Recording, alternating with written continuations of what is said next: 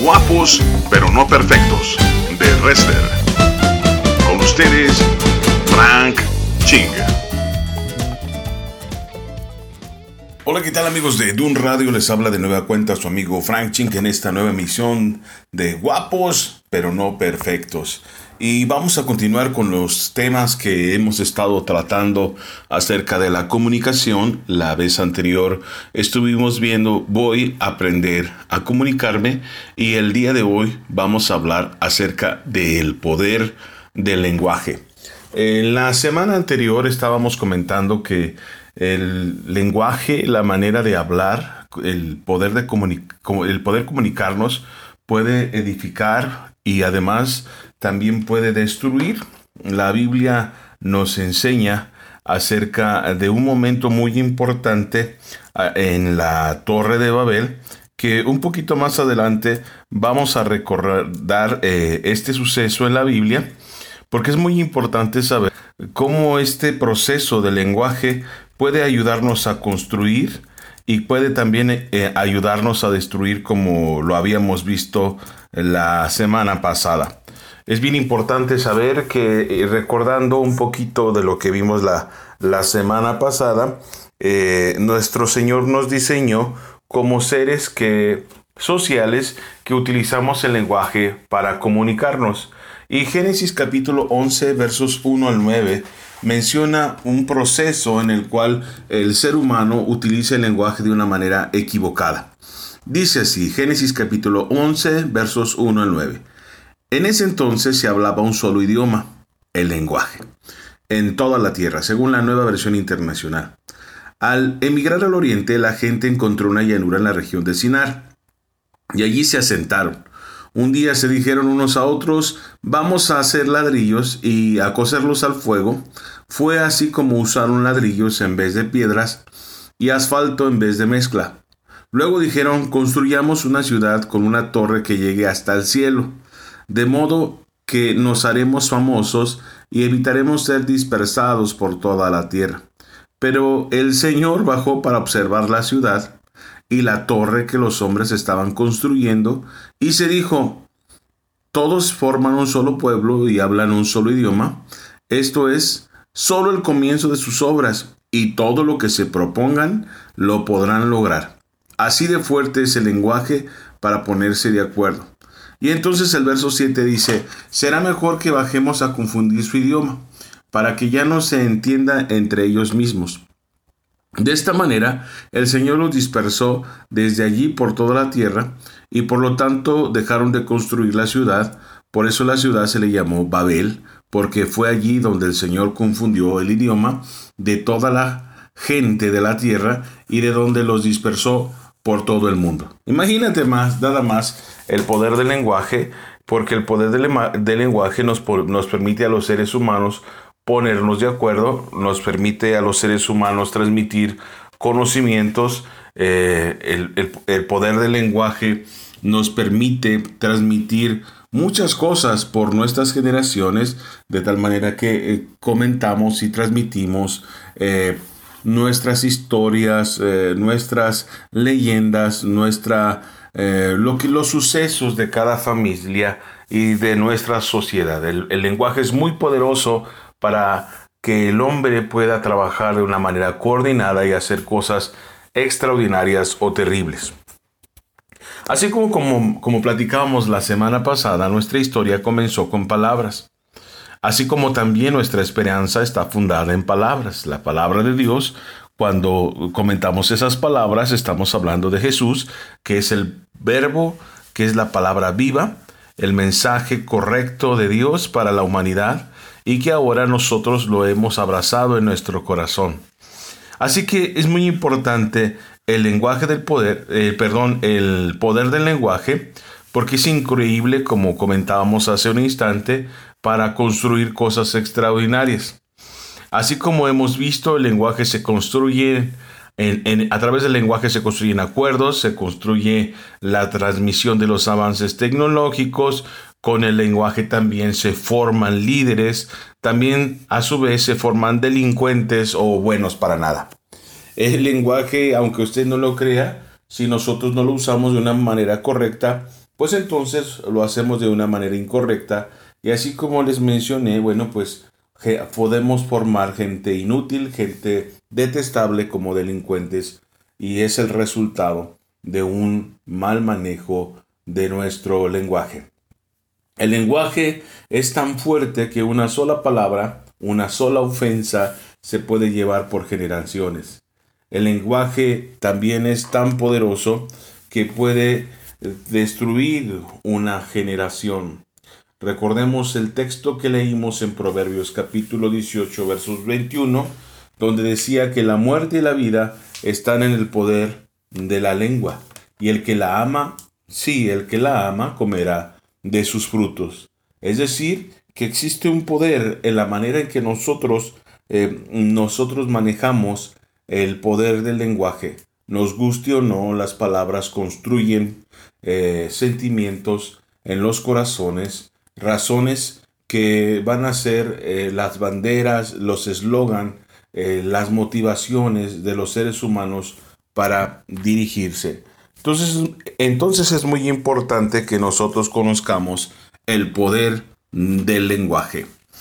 Eh, fíjense muy bien que el lenguaje utilizado de una manera incorrecta eh, puede destruir los principios y los fundamentos de una generación, como lo está haciendo ahora la ideología de género, que está cambiando los conceptos, la manera del amor, para que las nuevas generaciones vivan y abracen con esto.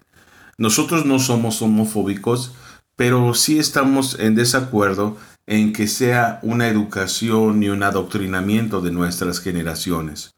Por esa razón es que cuando nosotros utilizamos de manera incorrecta el lenguaje, nosotros podemos eh, decidir por caminar por caminos muy detestables y podemos eh, ver que nuestras generaciones pueda hacer que eh, caminen hacia caminos de muerte, ¿verdad? Entonces cuando el ser humano utiliza la manera incorrecta del lenguaje, bueno, pues está el proceso de chantajear. Nosotros hemos escuchado la palabra chantaje y bueno, ahora que están de moda las redes sociales, se sucede que cuando están de novios a veces la gente del mundo se manda imágenes o cuando están enamorados se mandan imágenes comprometedoras. Y resulta que cuando se mandan ese tipo de imágenes comprometedoras y se rompe toda relación, bueno, pues hay personas que se dedican a chantajear a los artistas, a chantajear a las parejas que son casadas, con la amenaza de que si no dan algo económico, algún favor, pues esto va a ser público. Pero no solamente eso, sino que el chantaje es una presión o amenaza que se hace sobre una persona para sacar algún tipo de provecho de ella, especialmente la de ser pública cierta información que puede ser perjudicial. Y muchas veces el chantaje se realiza no solamente por gente delincuente, sino que también el chantaje existe entre parejas, el chantaje existe entre padres e hijos, el chantaje existe en la vida cotidiana y es una manera de utilizar el lenguaje de una manera equivocada. Hay padres que chantajean a sus hijos para que traten ellos en su sano juicio eh, de tomar decisiones que para ellos eh, es correcto, pero no hay mayor eh, pecado que esté con sus hijos porque bueno, realmente es que ellos están tomando las riendas de las vidas de sus hijos en sus manos, chantajeándoles porque si no vas, si te haces novio a fulana, fulano, si no tomas estas decisiones, si no estudias esto, entonces yo no te voy a dar dinero. Y es un chantaje. La realidad es que es un chantaje. El lenguaje que Dios hizo, lo hemos visto, es un lenguaje puro, un lenguaje limpio. Dios diseñó el lenguaje para comunicarnos con Él y que Él se pudiera comunicarnos con nosotros. Eh, el lenguaje que Dios formó es para adorarle, el lenguaje que Dios hizo es para establecer el reino y podernos comunicar libremente y, y, con bendición a través de lo que Él diseñó como lenguaje. Por esa razón no podemos chantajear con nuestras palabras. Por otra parte, tampoco podemos manipular. Y aunque los fines sean correctos, nosotros no podemos manipular a nuestra pareja para que acepte nuestras eh, propuestas ni manipular a nuestros hijos para que, una, para que ellos tomen decisiones que nosotros queremos. Una cosa es dirigirlos, otra cosa es pastorearlos, otra cosa es tomarlos en consideración, pero otra cosa es manipularlos. Y esto es muy peligroso porque cuando los padres ah, enseñamos y, y, asignamos manipulación sobre los hijos, resulta que no siempre la manipulación va a ser nuestra. Y pues podemos tener mucha paz porque nosotros dirigimos y controlamos sus vidas, porque aprendemos a manipularlos. Pero cuando nosotros dejamos de, de hacer ese efecto, pues realizamos y diseñamos una generación que tan insegura, tan vacía, que necesita de otro para que le manipule. Y, y, literalmente los entregamos al enemigo. Y cuando nosotros amábamos nuestros hijos y deseábamos un buen futuro, por haber elegido la manipulación como un estilo incorrecto de formación, de crianza, entonces nosotros se lo entregamos al enemigo, puesto que cuando nosotros ya no decidimos o ya no vemos conveniente manipularlos, entonces otro sí lo hará. Eh, nuestras, nuestras generaciones son manipulables cuando falta información, cuando no conocen de Dios, cuando no han tenido un contacto con Dios, cuando se ha tenido una, un terrible testimonio y se ha, eh, no se ha mostrado el debido, eh, el debido camino para llegar a Dios, el camino de Cristo. Así que es muy importante tener cuidado de que cuando yo forme a mis hijos no exceda en la autoridad ni en la presión para evitar que ellos sean manipulados, sino que de propia voluntad amen y obedezcan a Dios aun cuando nadie los esté mirando. Vamos a una hermosa canción y ahorita regresamos con el poder del lenguaje. Ahorita regresamos.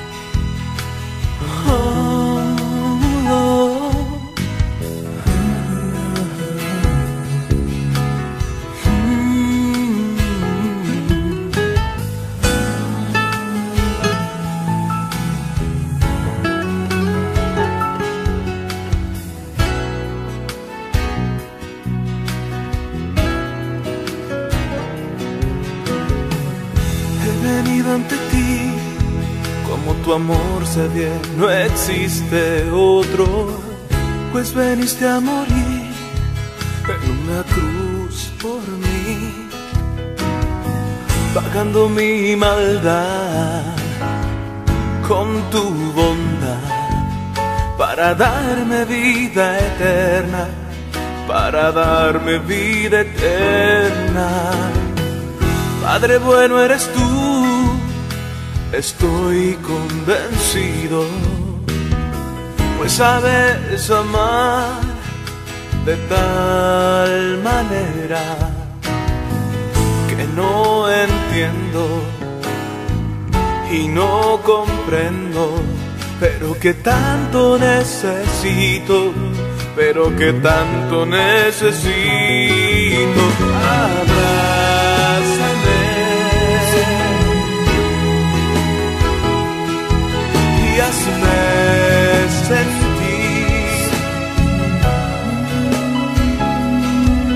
Tu gran amor y ese calor del abrigo de tus brazos, del abrigo de tus brazos,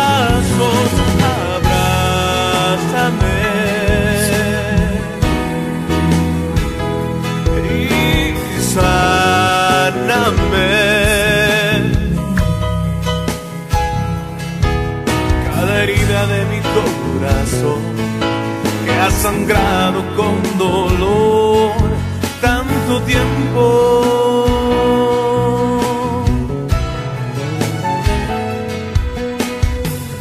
He venido ante ti como tu amor se bien, no existe otro, pues veniste a morir en una cruz por mí,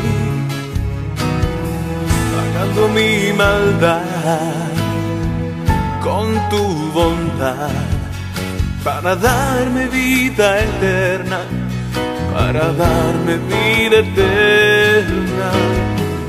Padre bueno eres tú, estoy convencido, pues sabes amar de tal manera que no entiendo y no comprendo, pero que tanto necesito, pero que tanto necesito,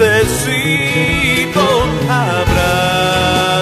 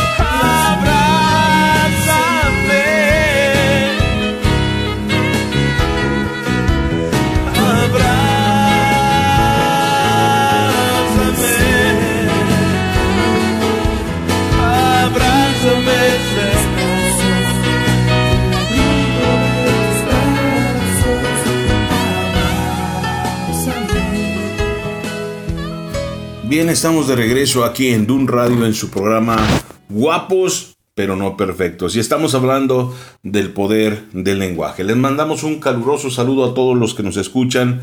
Gracias por sus comentarios. Por eso estamos ah, profundizando en el tema del lenguaje y queremos hablar acerca de lo que creemos muy importante porque en estos tiempos de la tecnología y de la cercanía social a través de las redes hemos visto con tristeza que el diseño original aún en la comunicación eh, no, no lo estamos eh, logrando porque hemos abandonado los principios de Dios. Desgraciadamente, eh, nos damos con vemos también con tristeza que utilizamos mal el lenguaje y el poder del lenguaje es en nuestra contra en lugar de ser a nuestro favor.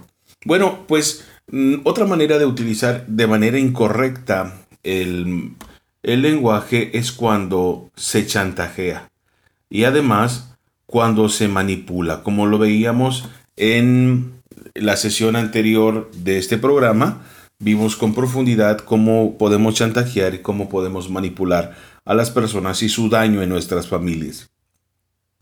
Pero otra manera en que nosotros podemos utilizar de una manera incorrecta el lenguaje es cuando nosotros mentimos. La Biblia dice claramente como uno de los eh, fundamentos de nuestra vida eh, cristiana es que Dios no se agrada de la mentira y cuando nosotros usamos mal el lenguaje, nosotros también mentimos. Resulta que cuando nosotros mentimos, eh, le mentimos a nuestros padres, por ejemplo, evitamos que ellos se den cuenta que estamos frecuentando amistades que no les agradan, que estamos haciendo acciones que no les agrada, eh, que estamos probando cosas que no les agrada y por esa razón mentimos para cubrir ese vacío y que eh, esas acciones perversas y que nadie puede intervenir en, en mi vida que, que estoy haciendo arriesgando mi llamado, mi estabilidad emocional, mi cuerpo o hasta mi seguridad. Por esa razón, eh, nuestro Señor Jesucristo nos anima a no mentir. Cuando nosotros mentimos, utilizamos el lenguaje de manera incorrecta, y, nosotros fortalecemos más los planes del enemigo sobre nuestra vida que realmente la palabra de Dios en nosotros. Es fácil frustrarnos porque decimos que Dios no está con nosotros, pero no damos cuenta de que a veces nosotros alimentamos el dragón que muchas de las veces acaba con el llamado, acaba con nuestra estabilidad, acaba con, nuestro, con lo que más queremos. El tener una cultura de la mentira significa ocultar que existen esos bichos, esos virus en la casa, ese virus en nuestra conciencia y que tarde o no saldrán a la luz y mostrarán nuestros frutos porque realmente Dios no puede ser burlado. Otra manera de utilizar el lenguaje es la intriga. Esa acción que hizo el enemigo en el principio y que llegó con Eva y le comentó que, que por qué no comían ese fruto y les hizo entender que cuando que Dios no quería que fuesen iguales porque sabía que cuando probaran el fruto serían igual que Él, que Dios. Y, y, y sembró una intriga.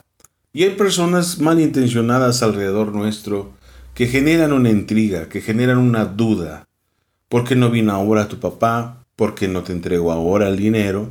Y nos hacen reflexionar de una manera perversa hacia un lado negativo de las acciones que suceden algunas ocasiones eh, no es una intriga, sino es una sospecha. Es una gran diferencia. Pero la intriga se siembra una duda de manera equivocada para que mm, esta persona de manera engañosa pueda tener represalias con otra porque esa tercera persona desea el mal para quien le está intrigando. La intriga es muy común en el ser humano y a veces sin pensarlo, a veces se da esas, eh, em, esas preguntas que generan duda en el corazón.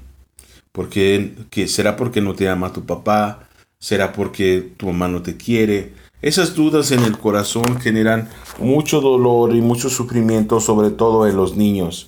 Cuando los niños son cuidados en otras casas, hay primos, hay amigos que generan intriga y hacen vivir un pequeño infierno en esos pequeños corazones.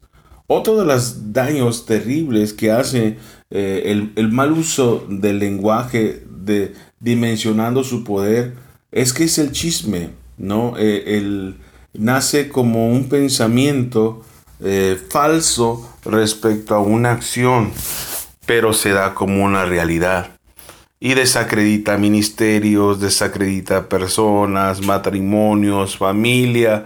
Y ese, y ese comentario daña de una manera terrible a las personas. Ahora como está el Facebook, una sola opinión eh, a través pública puede hacerse viral y ese mal comentario pues realmente puede traer una tragedia para una familia, para una persona, para un ministro. El levantar falsos es pecado y utilizar el lenguaje para esas bajezas es terrible, porque como hemos visto, se puede edificar una torre de bendición, pero también se puede edificar una torre de maldición. Y el chisme es una gran torre que, que busca corazones ignorantes, corazones dispuestos a lastimar y dañar a las familias. Otra razón por la cual nosotros debemos de preocuparnos por el poder del lenguaje es que genera muros de defensa. Nuestro Señor nos anima a que nosotros construyamos eh, ese muro de defensa en nuestros hijos cuando nos anima y exhorta a que debemos de hablar la palabra de Dios desde mañana hasta muy noche y, comentárselas a cada instante. Esto para que ellos tengan elementos de defensa en contra del enemigo o en contra de otras personas que quisieran lastimar sus corazones. Yo soy maestro y he lanzado un proyecto en el cual estamos otorgando frases eh, que defienden a los jóvenes del bullying. Y en una ocasión diseñamos una frase que decía, eh, ríete conmigo y nunca de mí. Me pude dar cuenta de la dimensión de la fortaleza del lenguaje cuando en mi propia presencia un niño comenzó a burlarse de otra niña, y nunca había visto que ella se defendiera. Entonces en ese momento, antes de que yo pudiera intervenir, aquella niña utilizó esa frase que la escuela le había otorgado y le contestó defendiéndose con gran autoridad a ese niño. Oye, ríete de, ríete conmigo y no te rías de mí. Dirigió esa fuerza terrible hacia una uh, situación de calma y de tranquilidad y utilizó el lenguaje de una manera correcta para defenderse sin que le generara mayor estrés o mayores problemas. Nosotros generamos muros de defensa en nuestros hijos cuando nosotros les enseñamos los principios de Dios, pero no solamente de manera religiosa porque se aprendieron un verso, sino de manera práctica. Porque muchas veces nuestros hijos van a sentirse solos como nosotros nos sentimos, se van a sentir desvalidos como nosotros nos sentimos, se van a sentir olvidados como nosotros nos sentimos y muchas veces querrán rendirse, porque la vida cristiana muchas veces no es fácil, pero es de bendición porque Dios sustenta nuestros pasos. Y nosotros encontramos en la palabra, especialmente en los salmos, esas maneras en que sale nuestra humanidad, pero abrazamos la palabra de Dios y es a través de la palabra de Dios que Dios es sincera y cumple su palabra al obedecer, cuando nosotros obedecemos sus mandamientos y también le somos fieles. Entonces nuestros hijos pueden estar indefensos ante las circunstancias del mundo porque nosotros no hemos dado herramientas en las cuales ellos se puedan basar para poder defenderse contra las artimañas del enemigo. Recordemos que la palabra de Dios es una espada de dos filo, una espada cortante que puede cortar hueso y el interior del hueso. Cuando escuchamos la palabra de Dios, es lo único que puede perforar hasta lo más profundo de nosotros y llegar a tocar nuestra alma, nuestro espíritu, para traer transformaciones y cambios que Dios anhela sobre nosotros. Por eso es muy importante que levantemos esos muros de defensa a través del lenguaje en ellos. esos muros de defensa también se da con la educación, cuando nosotros los educamos y los formamos con valores, con principios, con agradecimiento, con, con alabanza a Dios, con rectitud, con pureza. Y las razones de la rectitud y la pureza para que ellos abracen, como dice el Salmo 119, la luz de la lumbrera sobre, eh, eh, en sus pies. Es muy importante eso. También habrás de entender que el mal uso del lenguaje nos lleva a formar un eslogan en nuestra familia. Es más, es más veces, es más fuerte el eslogan de la familia que los principios de Dios en nuestros corazones. Hay familias que se forman eh, con frases como estás para que te rueguen y no para rogar. Para un perverso, perverso y medio. Para más vale eh, gente que no, el que no tranza no avanza. Y, y cuestiones así que rigen nuestras actitudes y nuestra forma de ser. Pero es muy importante que ese lenguaje sea erradicado de nuestro corazón para que tengamos una renovación en nuestra mente y en nuestro espíritu, para que abracemos un buen uso del lenguaje y, podamos disfrutar el poder de Dios expresado a través de su palabra revelada en donde encontramos un Dios amoroso y vivo que quiere comunicarse con el hombre. No te pierdas este capítulo que se llama El poder del lenguaje. Ahorita regresamos.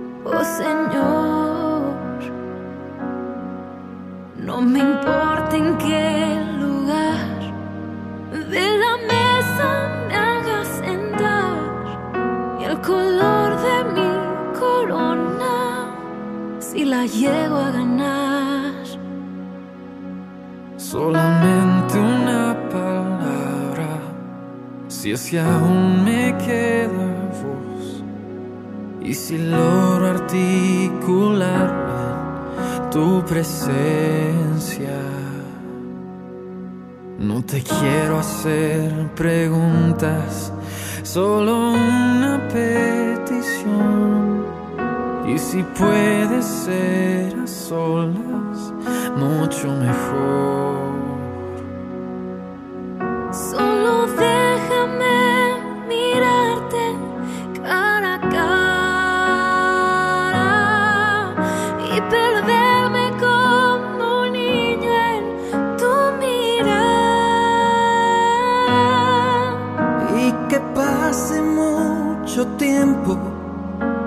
Que nadie diga nada porque estoy viendo al maestro cara a cara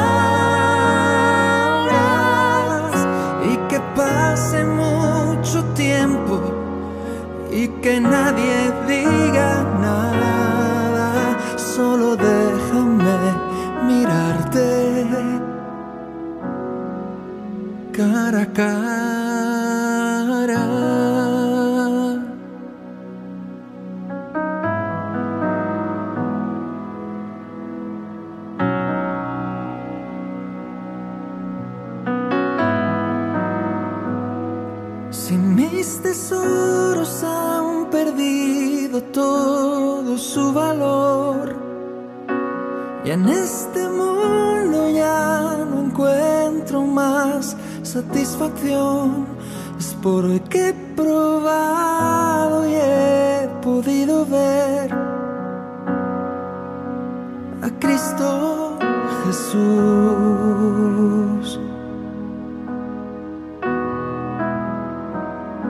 Si todo es nada comparado a lo que hay en ti, lo que estimaba ya no es importante para mí, es porque he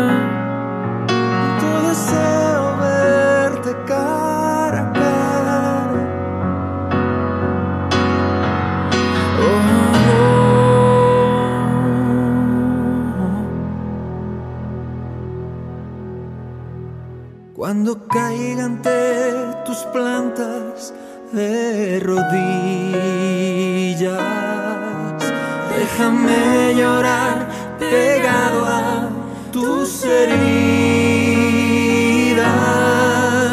y que pase mucho tiempo y que nadie me lo impida.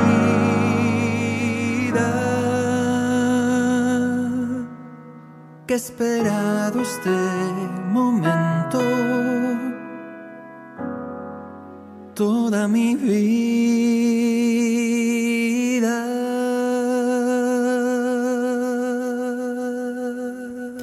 Y aquí estamos de regreso en Guapos pero no perfectos en este proceso final de el poder del lenguaje. Y bueno, sabemos que el lenguaje también es la disciplina. La disciplina es un lenguaje de la humanidad para las nuevas generaciones, como también la disciplina es un lenguaje de comunicación, de amor de Dios para quienes aman. Pero muchas veces la disciplina no se aplica como debiera. Resulta que el problema de la disciplina, del abuso de autoridad en nuestras generaciones latinoamericanas, tiene que ver con nuestra historia. Y resulta que el, país, el pueblo de Israel, no tiene la misma cultura de nosotros.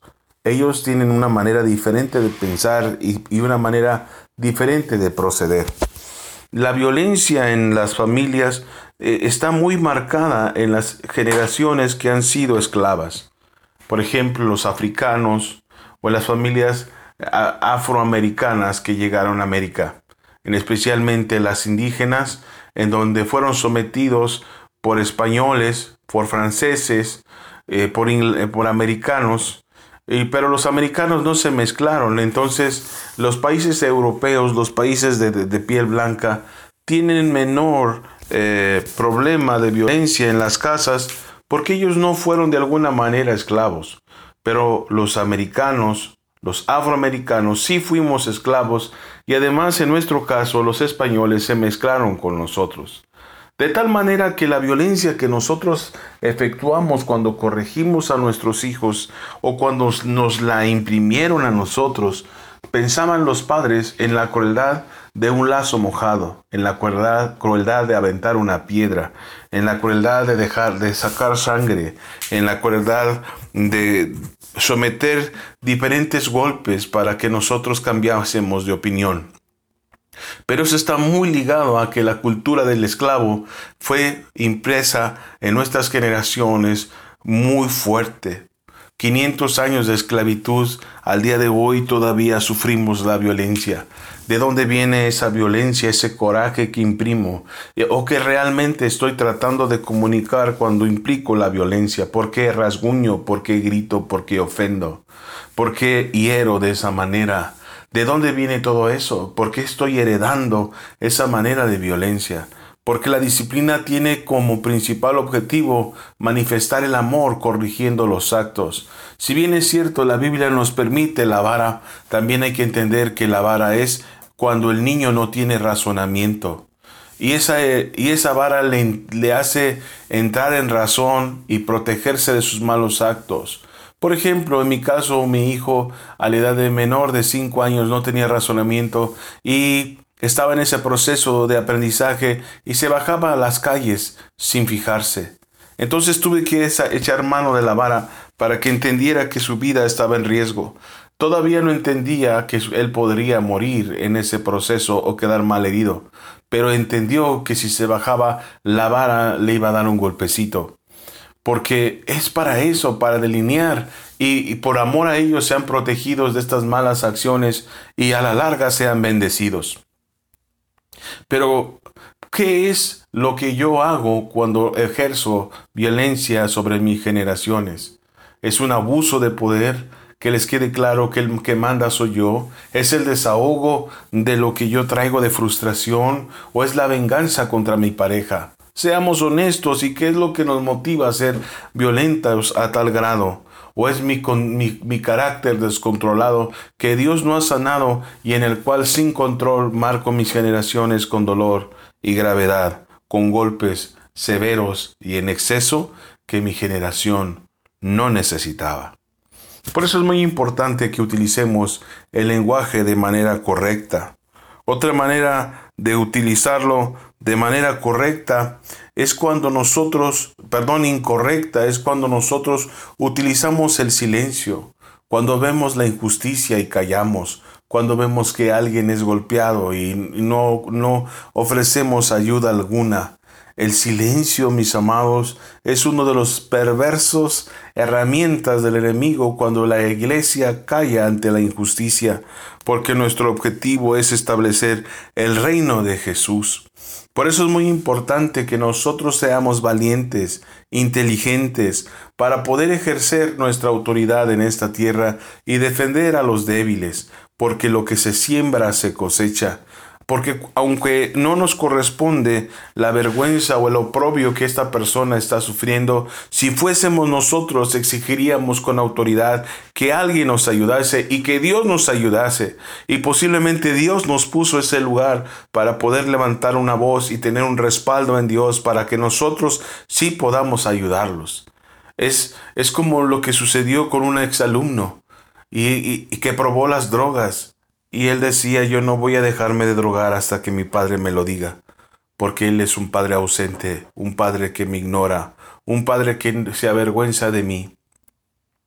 Pensé que nunca se lo diría, pasaron los años, pero me lo encontré. Siempre era una razón de oración, Ernesto. Y un día Ernesto me comentó, Maestro, un día mi padre habló conmigo. Y entonces luché con toda mi fuerza para dejar este veneno y me convertí en un hombre de bien. Cuántas cosas están esperando nuestras generaciones escuchar de nosotros, que nos sentimos contentos, que nos sentimos orgullosos, que los amamos, que realmente nos sentimos felices de su compañía. Pero a veces hay frases que no decimos porque es más fácil decir, guardar silencio. Nuestro cuerpo, nuestra cara y nuestros tonos y las actitudes que tomamos también comunican como lo vimos en la, en la parábola del Hijo Pródigo. Estas cosas cuando nosotros tomamos el proceso de comunicarnos con nuestra familia y nosotros no, no, no, no mostramos con los tonos, la cara, los gestos, lo que queremos decir, ellos también se ven afectados porque nos ven como no sinceros.